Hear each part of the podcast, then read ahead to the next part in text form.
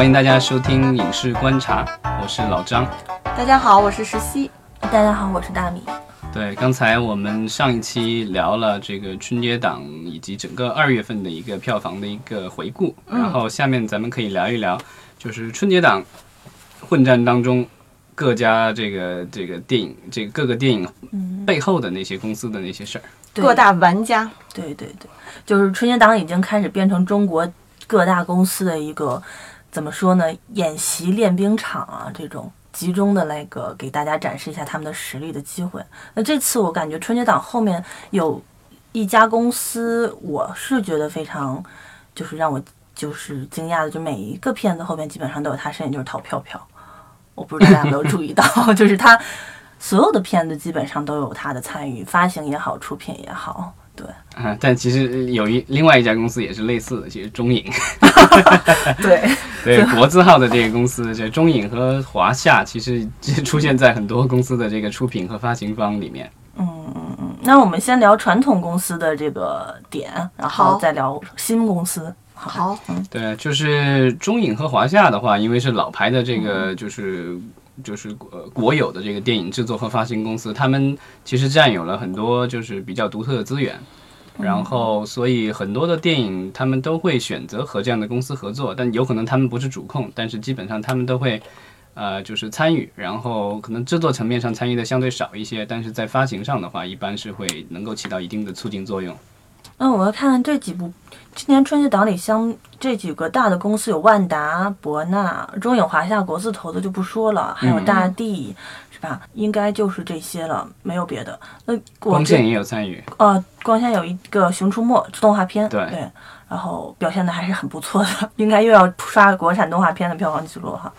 嗯，然后那个想必这几个大的真人电影里面，最大的赢家还是笑到最后的应该是博纳吧，对吧？对，博纳就是，呃，他们其实出的片子没那么多，然后，嗯，因为他以前主要是在国内发行，呃，香港电影，所以他和香港电影人在比较早期建立了特别紧密的这个合作关系，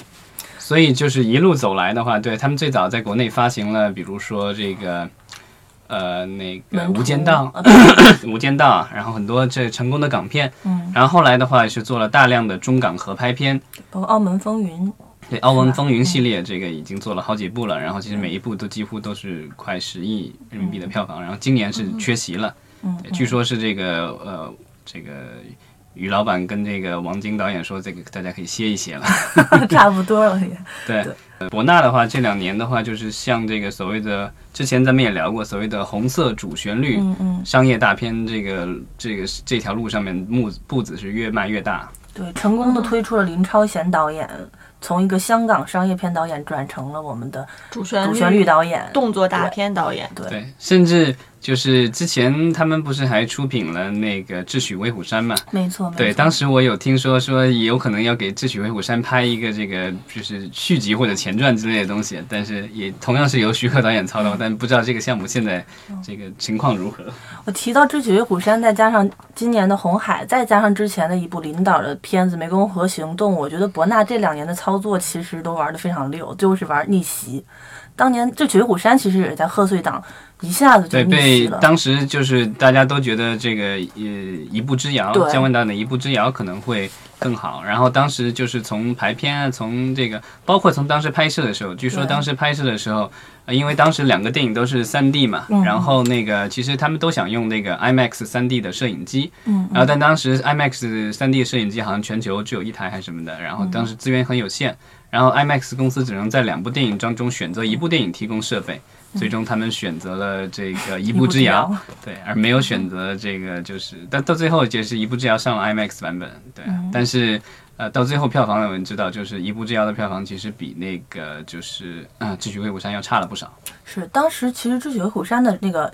根据这个市场的竞争对手的情况的临时反应非常的快，就是一步之遥的口碑一下子下来之后，他们立刻提档顶上，然后就是一路高歌猛进。这次的红海也是差不多的一个路数，就是前期大家都没有最看好，应该是第四顺位的片子，但是初一上来，立刻我看到他们的物料也好，各方面不管是真的是就是自来水还是什么，就是立刻推上。当天大年初一口碑制高点之类的这种 初二的对那款。而且其实这那个《红海行动》这部片子本来是预计是要去年的国庆档上的，嗯但因为好像因为后期制作呃没有完成，所以就推迟到这个春节档了。对，但是现在也是就是我觉得是无心插柳，对吧？柳成荫，然后也成为了就是即将成为这个整个春节档所有影片里的这个票房冠军。对我觉得反正在操作影视项目上面说，多少还是有一些运气的成分在里面，但是可能也还有一部分是在商业操作上面相对比较稳健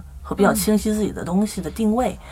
对他应该已经是摸到了这种类型片的一个套路，如何运作这样的类型片。因为其实我是觉得它起步很早的话，其实它的门槛是自己在越来越高嘛。那其他公司想要跟上追上，其实是越往后会越难的。它相当于是最早吃了这个螃蟹，然后就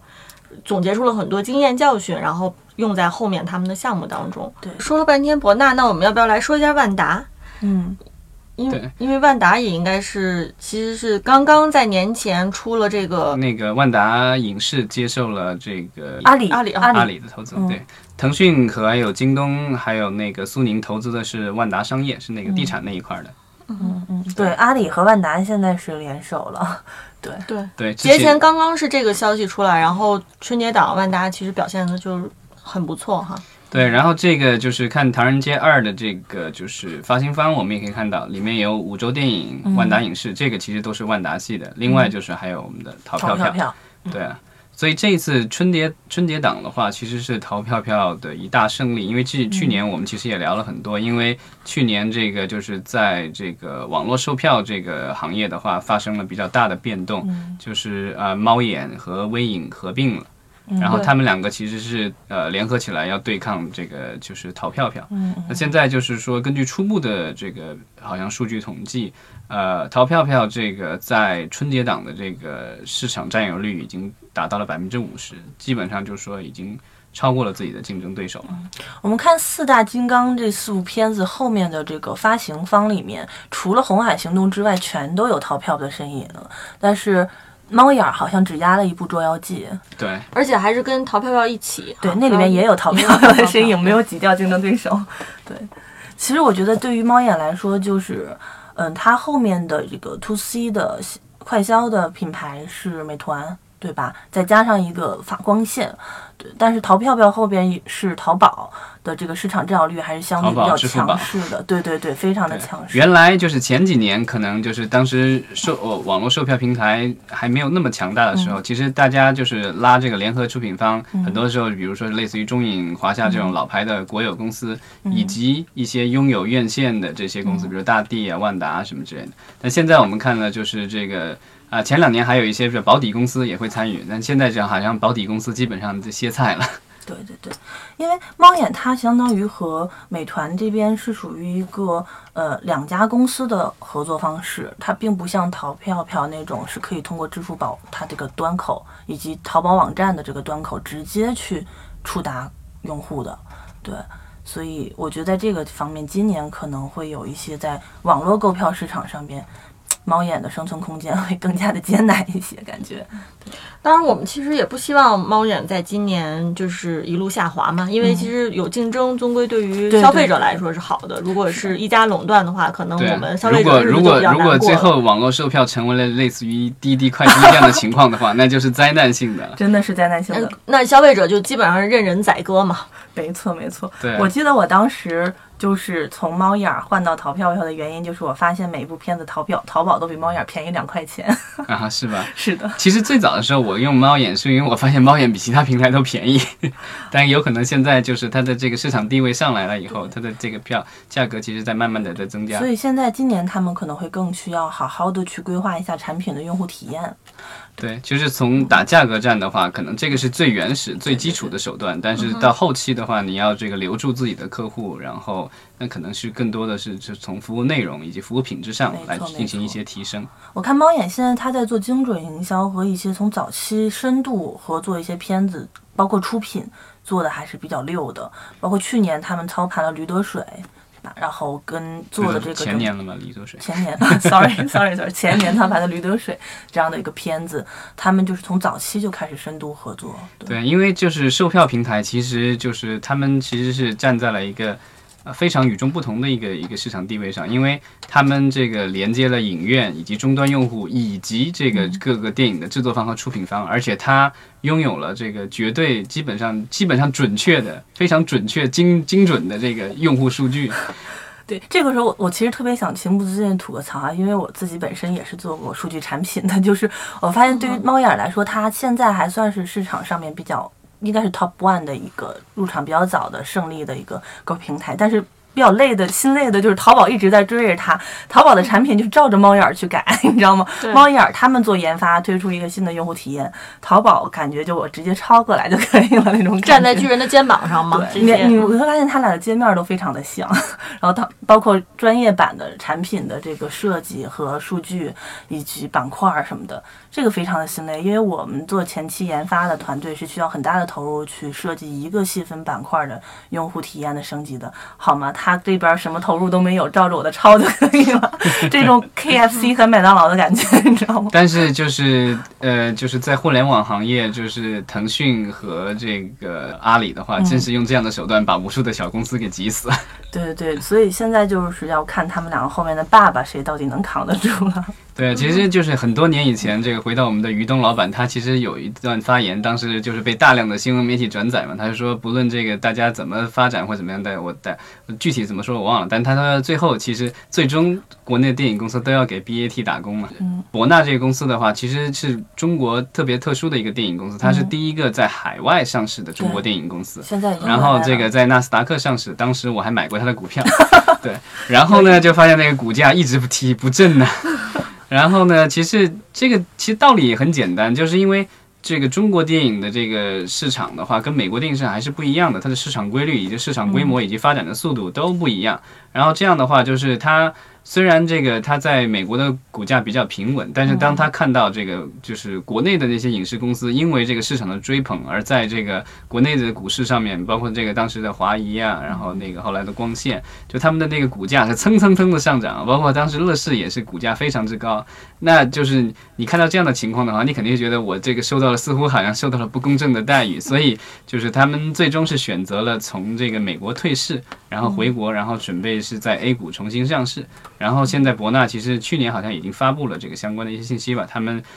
基本上已经是决定是要现在已经好像应该是在排着队了吧，就是说也是要就卯足了劲要在这个 A 股上市。然后现在他们有这样的这个就是市场成绩的话，肯定对这个是有有一定的促进作用的。嗯，老张是不是已经打算在他们在国内上市的时候再入手国纳的股票？啊，国内的股票从来没买过，不知道怎么开户。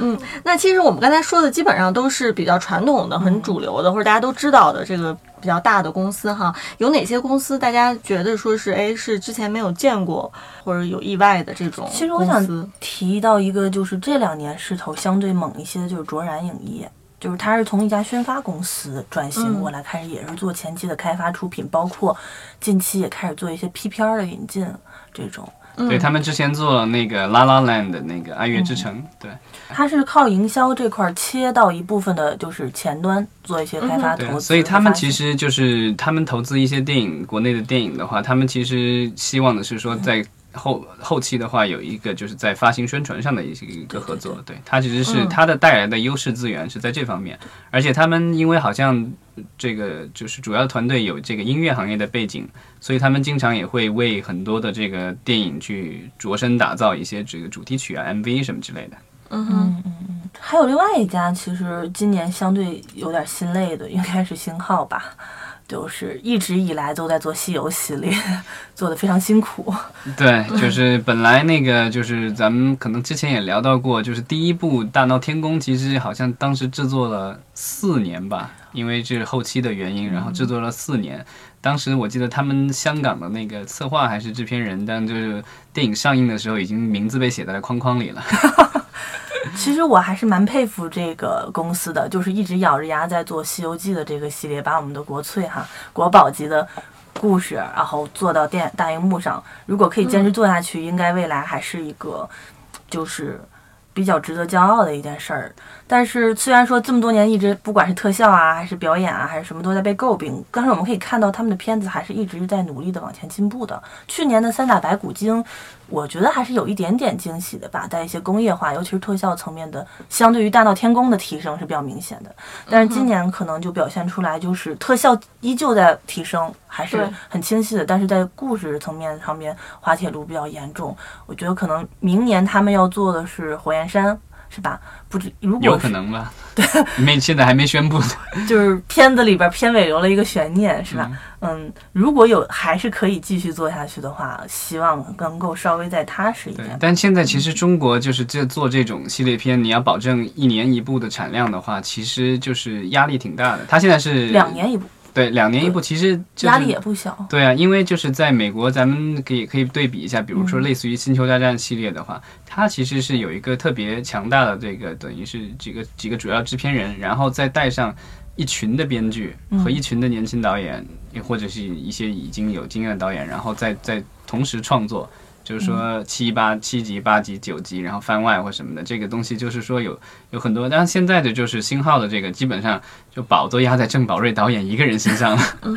对，这个我觉得就是个人的这个创作的这个能力还是有限的吧，就是你要在那么短期内，然后又是视效大片，对对对。对啊，然后档期，而且是他们都是踩着春节档，然后春节是定好了的，你可不能改。对对对，尤其是像这种制作压力是非常大的，它必然会挤压一些前期的创作空间的时间。反正这嗯个就是这个新号公司，反正就是在这个上面，而且它的那个它的那个发行公司好像基本上也就是呃就是那个安石英娜嘛，嗯，就是就基本上就前几年的话，就属于就是只要它能够这个排在这个年度的这个票房的这个发行公司前前几名的话，基本上都是因为他们有这个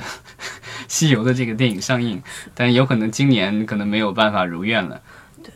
其实星号也应该去反省他们对于西游题材的这个呃处理，就是是不是每年只靠着提升特效的质量就可以让大家进电影院，对吧？其实可能，尤其像今年像《红海行动》，其实它里面特呃视觉特效的成分，其实相对比实拍来说反而是低的，对吧？就大家其实是对这种电影的真实感其实有一定的要求。对，嗯，那就是说，其实特效本身对于中国这个观众来说，到底吸引力到底有多大，是吧？我觉得星浩在之后在做西游题材的时候，可能应该去呃想清楚他们到底是在哪些方面要给西游题材做一个升级，才能往下做。因为大家喜欢西游，毕竟还是喜欢它的故事。没错，而且今年我们看到所有的片子，包括《唐人街探案》，都有视觉奇观 在里面。对，这已经快不是一个唯一的卖点了。好，那除了之前我们提的公司，大家还有哪些是觉得想再聊一聊？红海行动里其实有一个出品方，就是这个这个 海政的这中国人民解放军海政电视艺术中心，这个就是就特别官方的一个这个参与的这个合作伙伴了。而且我觉得正是因为有这样强有力的，就是军方背景，才能够让这样一部其实对我来说特别血腥，然后的一部电影能够获得这个审查通过吧。其实我觉得有这个支加棒和支持的话，里边有很多的元素是非常高的门槛儿的，比如说里边用到的一些坦克啊、军舰，那都是实打实我们国家真正的武装的东西拿出来。这个在之前观众是很难看到，在公共的这个视野里边看到的，因为我觉得这是那个那个军舰是是军方提供的，然后坦克什么之类应该是在当地找的，因为咱们他们是在海外摩洛哥吧，好像据说是一开始很多是在摩洛哥拍的，那个其实也是星战的拍摄地。明白。明白，就是我听说，就是说他们拿出了很多之前国家军事层面是非常就是敏感的一些东西。对东西，然后就放到电影里支持你，这是有很大的猎奇和卖点在这里面，观众也想看，看了也会有一点大国自豪感的东西对，这个其实就是它里面的军舰啊、飞机什么之类的，这个其实在美国大片里，对美国美国大片里其实经常有，因为我记得我印当年印象特别深刻的时候，就是变形金刚系列，嗯，它其实就是每一集的话，其实好像都有这个美国军方在背后的参与，因为它其实也有出现大量的军舰啊以及这个飞机的这些镜头，这个其实是军方有参与的。我们可以看到，通过在电影制作这块儿，国家其实还是愿意去支持一些创作者，来彰显一下我们大国实力的。原来我们经常吐槽科幻片儿，美国人家 NASA 全员出动帮你做，然后中国这边拍不好的原因就是因为国家的不支持。但其实我觉得，如果未来有好作品和机会的话，也不代表说我们的对啊，就是明年的那个，可能明年春节档要上的那个《上海堡垒》，不知道会不会有、有我们这个国家的这个层面的参与。因为这一次的话，终于是中国人这个保为了保卫地球与与外星人背水一战。其反正我觉得红海行动没有把这个事情做成一个卖点，不知道是不是有一些官方上面不希望过度宣传，但我觉得这种猎奇性的东西是一个非常高的门槛，确实能够吸引一定的对，其实这个就是这种军事题材的电影，当年在美国其实也是被美国军方当成了一种，首先是一种爱国主义战略，另外就是这个征兵，对啊征兵的，因为就是美国就是其实呃之后本来很早以前是其实有义务兵的了，后来都变成了这个就是这志愿兵，然后就是要大家报名参与的，然后所以它要需要大量的征兵广告，然后这很多这个软性的广告其实就是靠这样的电影，这个我印象比较深刻的好像就是那个什么当年的那个八十年代末的这个壮志凌云，这个当年阿汤哥这个开着飞机泡着妞，对吧？然后这部电影据说是当年就是后来这个电影放映了以后，然后这个有很多的这个美国的年轻人这个去报名参加这个。美国的这个空军就是因为这个看了这个受了这部电影的影响，让 我想起了《太阳的后裔》。对啊，那个就是呃，我上大学的时候，就是大概是两千年初的时候，当时有另外一部这个 那个就是美国的这个美剧，在国内当时很热，就是《兄弟连》。嗯，当时就我就知道，我身边真的有朋友是因为说看了《兄弟连》以后，特别对这个当兵产生了巨大的向往，然后那部也是特别血腥的一个电视剧。嗯然后他他居然这个就是在大学里，然后报名参军了。嗯，然后，所以我觉得这是也许这样的，因为现在其实我们可以看到，就是我们的这个三军其实都有了各自的代表作。这个陆军是跟那个就是战狼合作的，嗯然后空军有空天猎，然后这个海军相对票房没有那么理想。对，然后海军现在有红海行动了，然后武警应该也有其他的一些其他的这个，所以就是这种官方层面的这种合作，我觉得可能将来会越来越多，因为嗯就是主旋律这个东西的话，就属于就是官方层面上就很漂亮，然后如果能够把票房也做上去的话，这个东西其实大家都是双赢的。对对对，其实我觉得这种片子它本身有着比较强的，就是情节的张力。真的能够做好的话，还是有很多的可挖掘空间的，包括人性呀，包括主题都是能够提升空间非常大，比一些小情小爱没什么事儿还要强说愁的，其实要更容易吸引观众。对，但这个就是这个东西，就是说，就是其实博纳之所以做今天做出这些主旋律的这些电影的或者商业动作片的话，其实也不是说一天两天的事情，因为我记得应该是在，呃。应该是在一二年一二年左右的时候，当时我就听这个就是在博纳工作的人就告诉我说，他们在已经在筹备这个主旋律电影了，但是到今天已经过去六年了，然后也是生产出了好几部电影，所以这个东西其实是这个比较长期的一个策略。对，所以说回刚才的《西游》那个系列，我们就知道，真正好的片子、扎实的片子，还是需要给予时间去慢慢磨的。那么赶的话，确实是很容易出现滑铁卢。对对，其实还是要有积累。其实包括说《捉妖记》，如果有更长一段时间再好好想清楚它到底第二部要怎么做，而不是急于说是要在赶在今年春节档要上，可能反而会出来的效果是就是更好一些。我们看那个就是制片人张志强的一些就是他的一些采访，嗯还有包括导演的一些采访，其实他们都在反复强调，他们其实想要打造一个类似于《星球大战》这样的一个宇宙这样的 IP 这种东西，就是说他们希望是能够这个把这个世界观打开，然后能够生产出更多的产品。那我觉得它就更需要长时间的去好好的去丰富和打磨，而且这个东西它其实并不依赖于主创，而是依赖于这个世界观的塑造。比如说一个 IP 的核心的价值观，它这个世界，以及其实我觉得它里边有一些 icon 就形象，其实是可以长期维护的。比如说胡巴啊这些小妖精，不会让它快速的淡出视野。一般这种类型片，它着急操作是害怕这个片子热度过去，观众把它忘了。但是你看像小黄人儿这种动画片，其实里边的 icon 它可以持续维护。美国的电影迪士尼有那个 Facebook 的主页嘛，然后它会长期的维护粉丝互动、品牌的联合就是营销。其实我一开始以为他们这边的着急上马的担心是因为演员的问题，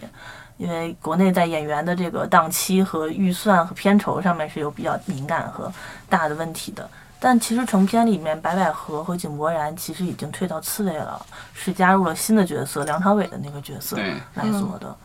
对，那其实就是我看到过有一些就是大家的一些抱怨吧，其中有一条我非常的赞同，他就说这个就是。呃，在剧作上来说，本来他是要打造一个这个就是所谓的这个捉妖的一个宇宙嘛，对对对但是在第二集里面，其实你并没有知道比第一集更多的事情。对对对，就是说这个关于胡巴的身世啊，以及这个人与妖的冲突什么之类的，你并没有知道更多的事情，然后这一集就结束了。对就是感觉就是有一点点着急吧。对，尤其是越要运用这种大 IP，其实我觉得应该越稳扎稳打。嗯，所以说到这个，那我们可能就是还是要提一下这个呃姜志强姜老板的安乐影片，安乐影业安乐影影影业有限呃公司。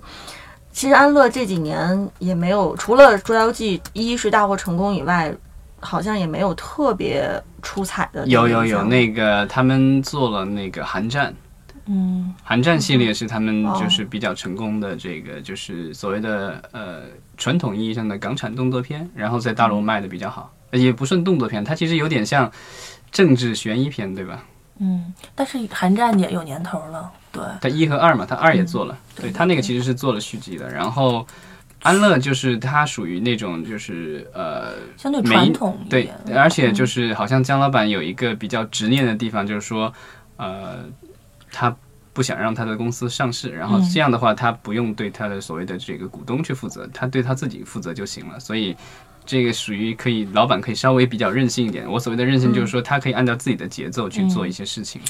对对他其实早年的话，就是其实拍了很多这个，就他他也参与了制作了很多这个，就是其实是华语片里这个就响当当的一些电影了，包括当年的这个《卧虎藏龙》，然后这个《英雄》，嗯，然后还有这个张艺谋好导演后来之后的一系列电影，他其实都有参与。对姜老板一直是圈子里边非常值得尊重和德高望重的一位制作人，是真正意义上的制中国电影的制片人，对，就是他 他是比较专业的制片人。挖掘了很多的新人和人才。他的电影情节相对来说还是比较尊重于创作者，所以这对，也是肿瘤君其实也是安乐出品的。对，包括去年有部口碑还不错，虽然票房并不是很理想的《闪光少女》，对，在青春片里边算是一股新鲜的清流吧，但是确实还是有一些营销上面的问题没有做得很好，然后所以赔的比较惨。但安乐，我觉得它比较好的一个地方是在于，就是姜老板好像比较热衷于发掘新人，对所以你看他的很多电影其实都是和新导演合作，包括之前的韩延，包括这个就《捉妖记》的导演，其实他也是新人导演，他之前没有导过真人电影。对《捉妖记一》当时让大家非常感动，有一定的话题性是。